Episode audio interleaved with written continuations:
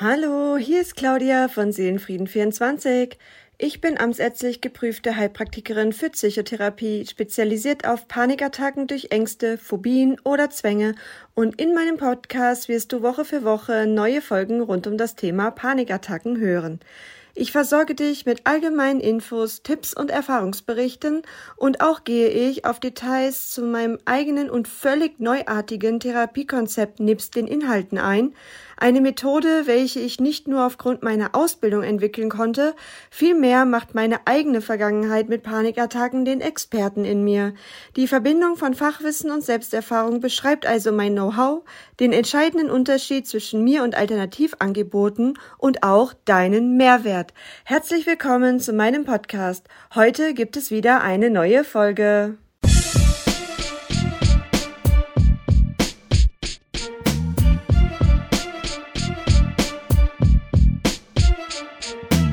Heute geht es weiter mit Hallo, hier ist Claudia, Teil 3.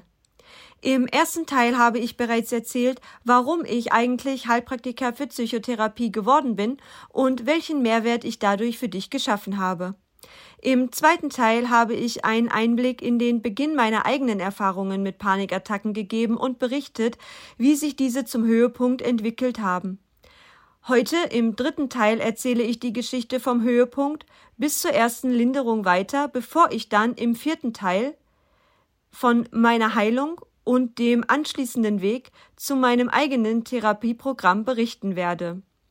Am besten hört ihr nochmal in Teil 1 und in Teil 2 rein, damit euch für das folgende kein Input fehlt. Ich fand also nicht die richtige Hilfe für meine Beschwerden. Oder besser gesagt, nicht die richtige Hilfe, die mich als Mensch mit meiner individuellen Persönlichkeit hätte abholen können, wodurch sich nicht nur meine psychi psychische Erkrankung in die Länge zog und verschlechterte, sondern auch verlor ich jegliche Hoffnung auf Besserung. Ich wohnte noch in der kleinen Stadt, zurück im Schoße meiner Mutter in genau der Situation, die den größten Anteil daran hatte, dass ich überhaupt psychisch erkrankte. Es war der größte Fehler, genau dorthin zurückzugehen, wo mein Organismus und meine Psyche rund um die Uhr mit Stresshormonen geflutet wurde. Blicke ich heute auf die Dinge, habe ich die krassen Panikattacken erlebt, eben weil seit meiner Kindheit in diesem Umfeld mein Stresspegel so vollgelaufen ist, dass der Behälter am Tag meiner ersten Panikattacke komplett übergelaufen, ja sogar gesprengt worden ist. Bleibt man in dieser Situation, ohne das Stressglas zu reparieren, und kommt dann gleichzeitig auch noch immer neuer Stress hinzu, so ist das Ergebnis eine Endlosschleife von Angstsymptomen und Panikattacken. Abgesehen davon, dass ich diese Verbindung damals absolut nicht sehen konnte, denn in den Momenten der Todesangst und mit Beginn einer psychischen Erkrankung fällt dir so ziemlich alles dazu ein, aber nicht, dass dein Leben ein einziger Misthaufen ist und du durch die übermächtigen Symptome der Psyche dazu aufgefordert wirst, Handlungsbedarf abzuleiten, um deine gesamte Lebensstruktur zu verändern, fühlte ich mich so abhängig von einer Schutzperson, die im Notfall der Herzinfarkt ähnlichen Symptome hätte Hilfe holen können, dass ich lieber in die Situation, in der es mir schon lange sehr schlecht ging, zurückging, allein zu bleiben. Denn die Symptome sind die Hölle, selbst wenn jemand bei dir ist. Ausrichten kann diese Person eher gar nichts. Die Todesangst ist dadurch nicht weniger stark. Die Symptome aber allein durchzumachen, das ist die wahre Hölle. Du bist ja nicht einmal mehr fähig, dich zu bewegen, mit einer gefühlten Sauerstoffsättigung von 20 nach Luft hechelnd, am ganzen Körper zitternd, aber zeitgleich mit einem Taubheitsgefühl. Das war also mein neues Leben. Ich wachte bereits am Morgen mit Watte im Kopf auf, fühlte mich benommen und war innerlich so unruhig in ständiger Erwartung an die nächste Attacke. Sie kam, da brauchte ich mir keine Sorgen machen, allein schon wegen der Symptome, die ich jeden Morgen wahrnahm, wenn ich meinen Körper scannte. Das war quasi mein neues Hobby oder, wie ich es heute sagen würde, schon zwanghaftes Verhalten. Ich überwachte meinen Körper auf der einen Seite, indem ich ihn von oben bis unten scannte und jedes kleinste Wehwehchen wahrnahm und auf der anderen Seite, indem ich meinen Puls und meinen Blutdruck sowie meine Sauerstoffsättigung überwachte. War der Ruhepuls über 85, so fing ich direkt an zu hyperventilieren und aufgrund der Gedanken, oh Gott, es geht schon wieder los, ging es dann auch los. Wenn auch nichts mehr in meinem Leben sicher war, darauf konnte ich mich verlassen. Es dauerte lange, bis ich verstehen konnte, warum ich schon mit den Beschwerden wach geworden bin, durch die ich mich immer wieder selbst in das nächste Extrem reinsteigerte. Mein mentales Stresslevel war so überlaufen und weil es gleichzeitig Tag ein Tag aus weiter gefüllt wurde, hatte ich diese Symptome unentwegt, weil mein Körper und meine Psyche den Stress anders nicht mehr abbauen konnten. Denn wenn ein Behälter überlaufen ist und wirklich jede Ecke im Organismus zur Ablagerung von Stress ausgenutzt wurde, kann der neue Stress also gar nicht mehr geparkt werden. Es findet ein offener Kampf statt und dieser innerpsychische Krieg gegen die Stresshormone äußert sich über Beschwerden wie zum Beispiel Beklemmungen, Benommenheit, Atemprobleme, Herzrasen, Kribbelgefühle oder Übelkeit. Für mich aber war das Signal, du wirst sterben. Und weil man diese Angstsymptome und Panikattacken dazu auf gar keinen Fall unter Menschen oder in unangenehmen Situationen haben möchte, vermied ich fortan alles. Man kann sagen, ich war ans Haus gefesselt. Ein Häufchen Elend. Undenkbar für mich, so eine Attacke in der Öffentlichkeit oder gar vor meinen Freunden zu bekommen. Wie sollte ich etwas erklären, was ich mir selbst nicht erklären konnte? Ich lebte bereits ein Jahr mit Panikattacken und natürlich habe ich in diesem Jahr gelernt, dass die akuten Phasen immer gleich abliefen und am Ende die Katastrophengedanken, wie etwa der medizinische Notfall, nebst dem kompletten Kontrollverlust über den eigenen Körper nicht eintritt, und ich konnte auch verstehen, dass es wohl nichts Organisches ist, aber dennoch kam jede Akutphase einem mentalen Zusammenbruch gleich. Da ist Hilflosigkeit, da ist Erklärungsnot, und da ist Scham. Ich wollte nicht, dass mich jemand so sieht, was aber auch sehr unwahrscheinlich war, weil der Weg zu Freunden, zum Restaurant, zum Supermarkt oder zur Arbeit ohnehin schon unmöglich war. Die erste Panikattacke ereilte mich im Auto, weshalb ich fortan das Auto als Gefahr bewertete und die Angst vor der Angst mich nicht mehr einstiegen ließ. Übrigens auch nicht als Beifahrer, denn was wäre, wenn ich eine Attacke hätte und die nächste Ausfahrt auf der Autobahn oder der nächste Ort mit einem Krankenhaus noch weit entfernt wäre? Was, wenn da kein Seitenstreifen ist, egal ob auf der Autobahn oder auf der Landstraße? Was, wenn sich ein Stau aufbaut und ich festklemme? Mit Symptomen nicht händelbar. Für mich weder als Fahrer noch als Beifahrer. Aber auch Alternativen wie der Bus oder die Bahn waren für mich nicht mehr möglich, genauso wenig wie alle anderen Situationen, die ich nicht selbstbestimmt hätte verlassen können. Entweder weil es nicht möglich ist, wie bei Flugzeugen oder Fahrstühlen, oder weil ich peinlich aufgefallen wäre, wie bei Meetings, Schlangen an der Supermarktkasse oder Gottesdiensten. Diese erwähne ich, weil ich, wie im ersten Teil bereits erzählt habe, auch Hochzeitsfotografin bin und heute jedes Mal wieder froh bin, dass zum Beispiel diese Situation während der Trauung der Brautpaare kein Problem mehr darstellt. Ich sitze dabei ja nicht in der hinteren Reihe der Kirche und könnte schnell gehen, sondern stehe ich vorne neben dem Pfarrer, so dass mich quasi die gesamte Hochzeitsgesellschaft ansieht. Auch Menschenansammlungen konnte ich damals nicht mehr aushalten, sei es nur in der vollen Fußgängerzone oder auch auf Events. Ich brauchte quasi immer einen Fluchtweg. Was total konfus ist, auf der anderen Seite konnte ich aber auch leere und weitläufige Orte nicht ertragen. Ich ging nicht mal mehr mit unserem Hund über eine Wiese, wenn ich die bebaute Siedlung nicht mehr sehen konnte, Häuser also, bei denen ich hätte klingeln können, wenn ich wieder glaubte, umzufallen. Sobald ich einsame Gegenden aufsuchte, konnte ich nicht mehr klar sehen. Ich hatte eine Gangunsicherheit und um mich herum war alles neblig und am Flimmern. Wir befinden uns im Frühjahr 2012 und ich verbrachte die Zeit also zu Hause bei Mama. Die Symptome waren schwankend, aber da. Meine Welt war dunkel, hoffnungslos und traurig. Das war ja gar nicht mehr ich. Ich erkannte mich nicht, den eigentlich so lebensfrohen Menschen. Er war nicht mehr da. Eine Sache gibt es, die mir schon immer durch schwierige Zeiten geholfen hat. Früher im Jugendalter, in der folgenden Zeit mit meinen Panikattacken und auch heute noch, wenn ich zum Beispiel Sorgen habe. Ich plane bessere Zeiten. Auch wenn die Aussicht auf bessere Zeiten noch so klein und meilenweit entfernt war und ich dazu gar keine Ahnung hatte, wie ich das schaffen sollte, So drehten sie sich immer um dasselbe Thema. Arbeiten, Sonne, Palmen und Meer habe ich auch noch nichts von der Welt gesehen, weil wir wegen der gesundheitlichen Beschwerden des Familienmitglieds niemals richtig verreisen konnten und habe ich auch noch nicht wirklich etwas über das Arbeitsleben erfahren, weil ich bislang in einem kleinen Dorf festhing und nichts Interessanteres als Kartonagen als Bestellvorgang auf meinem Schreibtisch liegen hatte. So wollte ich immer der Geschäftsmann sein, der international tätig ist und die Fäden zieht, so wie die Menschen, die ich damals vom Flughafen abholen durfte. Du erinnerst dich noch in Folge 2. Wenn es mir also schlecht ging, plante ich entweder, wie mein Job einmal aussehen soll, oder ich schaute mir tolle Plätze dieser Welt an, die ich unbedingt einmal sehen möchte. Konnte ich so schon in meiner Jugend die dunkelsten Stunden in meinem Zimmer überleben, so verhalf mir diese Vorgehensweise auch durch die schlimmste Todesangst. Nur mit dem Unterschied, dass die Umsetzung immer mehr in den Hintergrund rückte, wenngleich meine Pläne auch gut waren, da ich ja nicht mal mehr das Haus verlassen konnte. Ich fing die nächste Therapie an. Dieses Mal sollte ich mein Trauma finden. Ich meine, wie unsensibel kann man sein? Ich habe Schreckliches mitbekommen. In all den Krankenhäusern und auch zu Hause habe ich viel Leid gesehen.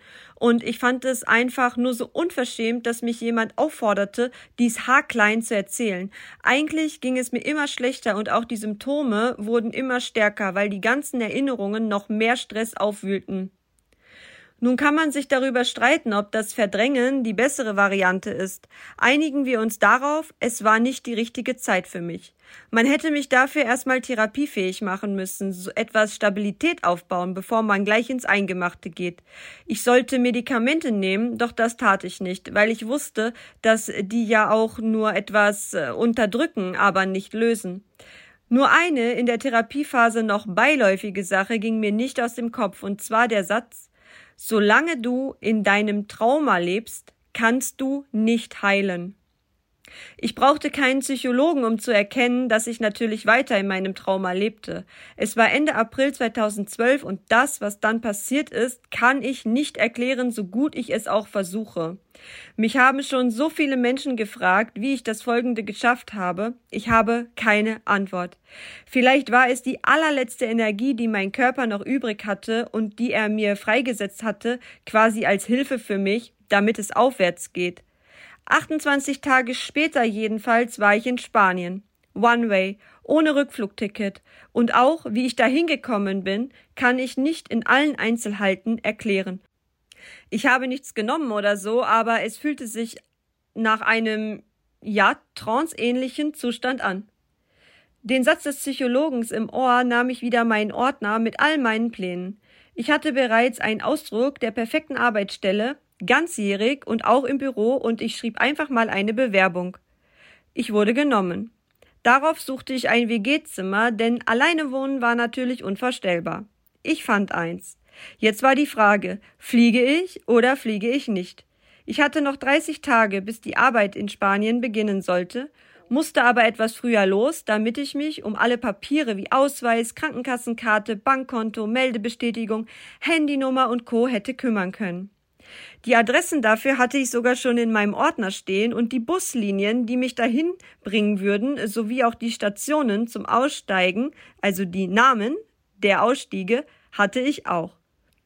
Es hätte in 20 Tagen also losgehen müssen. Ich holte mir den Segen von Mama. Natürlich war da ein schlechtes Gewissen, sie allein zu lassen, aber sie pflichtete mir bei. Das Flugticket kaufte ich aber nicht. Ich hätte ja noch eine Stunde Zug fahren müssen, um überhaupt zum Flughafen zu kommen. Es war undenkbar und doch war mein neues Leben nur drei Reisestunden entfernt. Das Leben, welches mit meinen Bedürfnissen hätte übereingestimmt. Mein Ziel war, anzufangen und wenigstens schon mal einen Grund meiner psychischen Erkrankung zum Besseren zu wenden. Ihr erinnert euch, in Teil 2 habe ich das genau erklärt, wie es zu innerpsychischen Konflikten kommt, wenn man nicht auf seine Bedürfnisse hört. An Tag 19 von 20 dann buchte ich mein Ticket. Ich hatte nicht mehr viel Zeit zu packen, einen großen Koffer, ein Handgepäck und meinen großen Teddy, den musste ich in die Hand nehmen. Wenn ich tatsächlich nicht in ein paar Tagen wieder da bin, wollte Mama mir den Rest zuschicken. Am 28. Mai 2012, ein Montag, ging es los nach Spanien. Ich schrieb mir die wichtigsten Vokabeln auf. Die wichtigsten Vokabeln waren für mich nicht sowas wie wo finde ich die nächste Toilette, sondern mir ist schwindelig oder ich brauche Hilfe. Mit dem Zug erreichte ich den Flughafen. Dort traf ich noch Freunde. Diese Zwischenstation vertrauter Gesichter half mir sehr. Die Bahnfahrt verlief sogar gut. Ich glaube, ich war viel zu aufgeregt, weil der Flug im direkten Vergleich das größere Übel für mich war. Ich checkte ein und saß im Abflugbereich. Mir ging es miserabel. Ich konnte die Reize und Geräusche nicht filtern, Licht und Lautstärke. Ich konnte die Anzeigentafeln nicht lesen. Die ganzen Menschen waren eine einzige verschwommene Masse für mich. Ich schaute nur auf meine Füße. Nach dem Boarding ging ich einen entscheidenden Schritt. Wollte ich nie, dass mich jemand im Fall der Symptome so sieht, ging ich zur Flugbegleitung und erklärte meine Lage. Der Mann der vorderen Reihe konnte es hören und ungefragt sagte er, dass ich mich nach vorne in die Nähe der Begleiter setzen könnte und er meinen Ökonomieplatz nehmen würde. Zum ersten Mal merkte ich, dass die Menschen Verständnis haben, insofern man sich erklärt. Ich glaube, dieses Verständnis, was alle Betroffenen von psychischen Erkrankungen von der Gesellschaft haben möchten, liegt nicht nur an der Gesellschaft, sondern auch daran, dass Betroffene nicht sprechen. Wie soll man einem Menschen etwas nachfühlen, der nicht erklärt? Wenn ein Mensch einmal davon hört, kann es sein, dass er dem keine große Bedeutung zuspricht. Stehen aber alle Betroffenen auf, so wie es andere Kleingruppen auch tun, erreicht man auch Gehör und man regt das Nachdenken der Menschen an. Die Maschine hob ab und mein Puls raste. Ich brauchte nicht mal meine Sportuhr, um zu wissen, dass wir die 120 überschritten haben. Mein Pullover war plötzlich zu eng, der Anschnallgurt zu fest. Hitzewallungen. Die Frau neben mir begann ein Gespräch. Ich konnte mich darauf nicht konzentrieren, hörte nicht, was sie sagte, und doch antwortete ich. Die Anschnallzeichen gingen aus und die Flugbegleitung kam zu mir. Ich ging auf Toilette, bewegte mich, lächelte Menschen an. Heute weiß ich, dass das Lächeln eines anderen Menschen Entspannung bringt, weil er den sozialen Vagus in unserem autonomen Nervensystem triggert und dieser dafür steht, runterzukommen. Irgendwie vergingen die zwei Stunden Flug und genau das ist es, was ich meine, ich kann darüber nicht mehr berichten. Außer, dass die Flugbegleitung immer darauf achtete, dass ich genug Wasser hatte und nicht hyperventilierte, was ja dann die Symptome zur Panikattacke erst steigert. Aber mehr weiß ich nicht mehr davon. Was danach passierte, das weiß ich aber noch genau.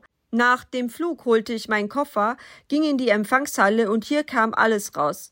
Die vielen Menschen, das Weite, das Fremde. Ich wusste zwar, in welchen Bus ich zu meinem WG-Zimmer hätte steigen müssen, aber ich wusste nicht, wo die Busse stehen. Bis hierhin hat es mein Körper ja geschafft. Er hat mich irgendwie getragen und jetzt ging nichts mehr. Panikattacke. Irgendwo ganz weit weg nahm ich noch hektisches spanisches Gerede wahr und dann kamen schon die Sanitäter. Im Krankenhaus wurde nämlich wieder alles gecheckt und natürlich konnte ich auch ohne Befund wieder gehen. Aber dieses Nachsehen hilft ja auch nur schon mal für ein paar Stunden, quasi als Bestätigung, dass wieder mal nichts gewesen ist. Mit dem Taxi fuhr ich zu meiner neuen Wohnung beziehungsweise zu meinem neuen Zimmer, wo ich herzlich empfangen wurde und ich erledigte all den Papierkram in den nächsten Tagen und der erste Arbeitstag, der war richtig klasse. Und in all der Zeit hatte ich keine Panikattacke. Ich konnte mir das nicht erklären. Heute weiß ich, es kam kein neuer Stress hinzu. Mein Körper war zwar mit Stress geflutet, aber er konnte sich um die Altbestände kümmern, ohne ständig neue Zufuhr herunterregeln zu müssen. Ich war nicht symptomlos, lief immer noch mit Angst vor der Angst umher, aber eine Panikattacke hatte ich in den ersten Wochen nicht. Mein Vermeidungsverhalten wurde weniger. Und hier hatte ich den Beweis. Das Vermeidungsverhalten wird nicht weniger, wenn man die Situationen, die man meidet, konfrontiert, sondern wird das Vermeidungsverhalten weniger, wenn man weniger intensive Symptome hat, weil man dann Platz hat für kleinere Stresszufuhren. Diese Erkenntnis beflügelte mich und ich wurde richtig wütend auf all die Therapeuten, die ich in Deutschland so hatte, die mich immer weiter mit Angst fluteten, entweder weil ich Dinge konfrontieren oder weil ich über meine Vergangenheit reden sollte. An dieser Stelle möchte ich dir sagen, das Unmögliche ist möglich. Das ist meine Botschaft an jeden von euch. Und es ist rückblickend gar nicht so schwer, denn das Verlassen der Komfortzone erscheint unmöglich, wenn man tief in seinem Teufelskreis sitzt. So wie es auch bei mir der Fall war, als ich mein Trauma weiterlebte. Zu dieser Zeit war nicht mal das Brötchenholen möglich, weshalb der Gedanke darüber hinaus auch noch die Komfortzone zu verlassen nicht denkbar war. Die Komfortzone verlassen bedeutet aber viel mehr, seinen eigenen Weg zu gehen, raus aus seinem Trauma. Die Komfortzone zu verlassen bedeutet nicht, Bus zu fahren, weil man sich nicht traut und dieses konfrontieren sollte, um zu lernen, dass nichts passiert. Die Komfortzone zu verlassen bedeutet, raus aus seinem Trauma zu gehen. Das ist bei den ersten Schritten mehr als unangenehm, aber dann trägt es dazu bei, zumindest schon einmal die tägliche Stresszufuhr zu verringern, um überlebensfähig zu werden. Man muss es ja nicht so hart machen, wie ich es getan habe. Man kann ja auch erstmal, insofern man eine gute Therapie für sich findet, mit Hilfe dieser Stabilität aufbauen, damit das Verlassen der Komfortzone dann auf einem sanfteren und weniger unangenehmeren Weg möglich ist. Aber es ist ein guter Weg, der euch sogar voranbringt. Es läuft nämlich nichts verkehrt, weil die psychische Erkrankung da ist, sondern ist die psychische Erkrankung da, weil etwas verkehrt läuft. Es ist ja ganz logisch, der Stressbehälter ist überlaufen, zerbrochen, gesprengt. Der Organismus wurde geflutet und muss mit all dem klarkommen. Kommt aber Tag für Tag weiterhin Stress hinzu, weil die Grundstruktur noch dieselbe ist, also noch das Trauma oder andersrum, kommt Tag für Tag weniger Stress hinzu, weil die Grundstruktur verändert wurde, man sein Trauma also nicht weiterlebt, hat der Organismus ja überhaupt erst die Möglichkeit, den Stress der Vergangenheit abzubauen. Die Veränderung der Struktur, die also zur psychischen Erkrankung führte, ist eine gute Basis, um dann überhaupt den Stressbehälter reparieren zu können. Ab diesem Moment wird Erleichterung einsetzen. Besserung kann entstehen und die Heilung kann beginnen. Man muss dafür nicht gleich umziehen. In meinem Programm gibt es alle notwendigen Skills. Bei mir aber war es nötig, weil es offensichtlich schon immer mein Bedürfnis war. Also ich bin dadurch nicht nur raus aus meinem Trauma gegangen, sondern gleich auch noch konform mit meinen Bedürfnissen aus dem Kaff herauszukommen und irgendetwas Internationales zu machen. Ich erlebte also mit der Veränderung meiner Lebensstruktur Erleichterung, obwohl ich eigentlich ja in dem Moment meine Ängste lebte, allein, fremdes Land, aber es war okay, weil der neue Stress kam nicht hinzu. Dies trug nicht zur Beschwerdefreiheit bei, wenngleich es mir auch einige Wochen erstmal gut ging, folgten weitere Panikattacken und auch das Einkaufen, der Bus oder die Menschenmengen waren weiter ein Problem für mich und das Autofahren war das letzte, was ich nach weiteren vier Jahren wieder lernte. Aber ohne die Veränderung meiner Lebensstruktur behaupte ich heute, dass ich noch immer nicht genesen wäre. An diesem Punkt wurde ich aber zunächst wenigstens wieder lebensfähig. Vom Beginn meiner Panikattacken bis zur ersten Erleichterung ist also, ja, wirklich viel passiert. Die Todesangst und all die Irrwege, von denen ich zuerst glaubte, dass sie mir helfen könnten, waren nur schwer zu ertragen. Wie es von der ersten Erleichterung äh, zur Beschwerdefreiheit weiterging, das erzähle ich in der nächsten Folge. Ich würde mich freuen, wenn du auch dann wieder dabei bist. Bei Fragen wie immer per E-Mail oder Instagram und ich wünsche dir das aller allerbeste. Ich danke dir fürs Zuhören und dass du dein Interesse bisher nicht verloren hast. Wünsche dir eine tolle Woche und alles Liebe. Deine Claudia.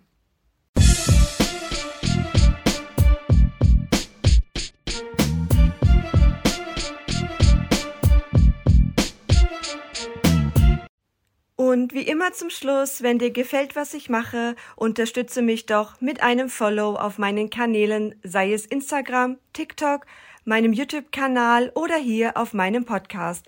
Ich würde das so, so wertschätzen. Ich biete nämlich nicht nur meine Therapie an, vielmehr stehe ich für Aufklärung, damit psychische Erkrankungen keine Tabuthemen mehr sind und auch bin ich für meine Klienten kostenfreie Anlaufstelle, damit sie mich in akuten Paniksituationen, also dann, wenn die Todesangst kommt, kontaktieren können ohne dafür Geld zu bezahlen. Deshalb möchte ich größer werden und ich bitte dich um Hilfe. Eigentlich ist es eine Win-Win-Situation. Damit hilfst du nämlich nicht nur mir, sondern möglicherweise auch einmal dir in Zukunft sowie anderen Leidensgenossen, denn gerade wir sollten zusammenhalten. Ich danke dir von Herzen für deine Unterstützung und hoffe, dass wir uns an irgendeiner Stelle wiedersehen, hören oder schreiben.